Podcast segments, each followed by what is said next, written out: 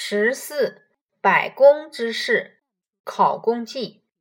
百工之事，皆圣人之作也。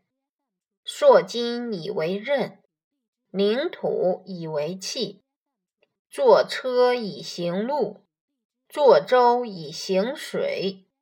注释一，选自《考工记》译注，上海古籍出版社，一九九三年版，标题为编者所加。百工，各行各业。二，塑金，将金属融化。塑，通塑。三，刃，刀口，这里指刀。四，凝土，和泥土。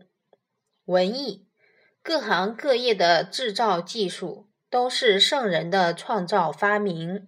比如，将金属融化制成锋利的刀，将泥土和在一起烧制成各种陶器，制作车辆在陆地上行驶，制造舟船在水面上航行。劳动创造了人类文明。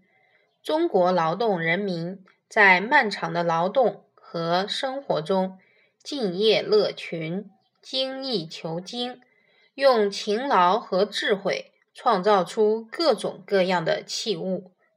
你知道吗？中国古代四大发明，四大发明是中国古代劳动人民智慧的结晶。他们是。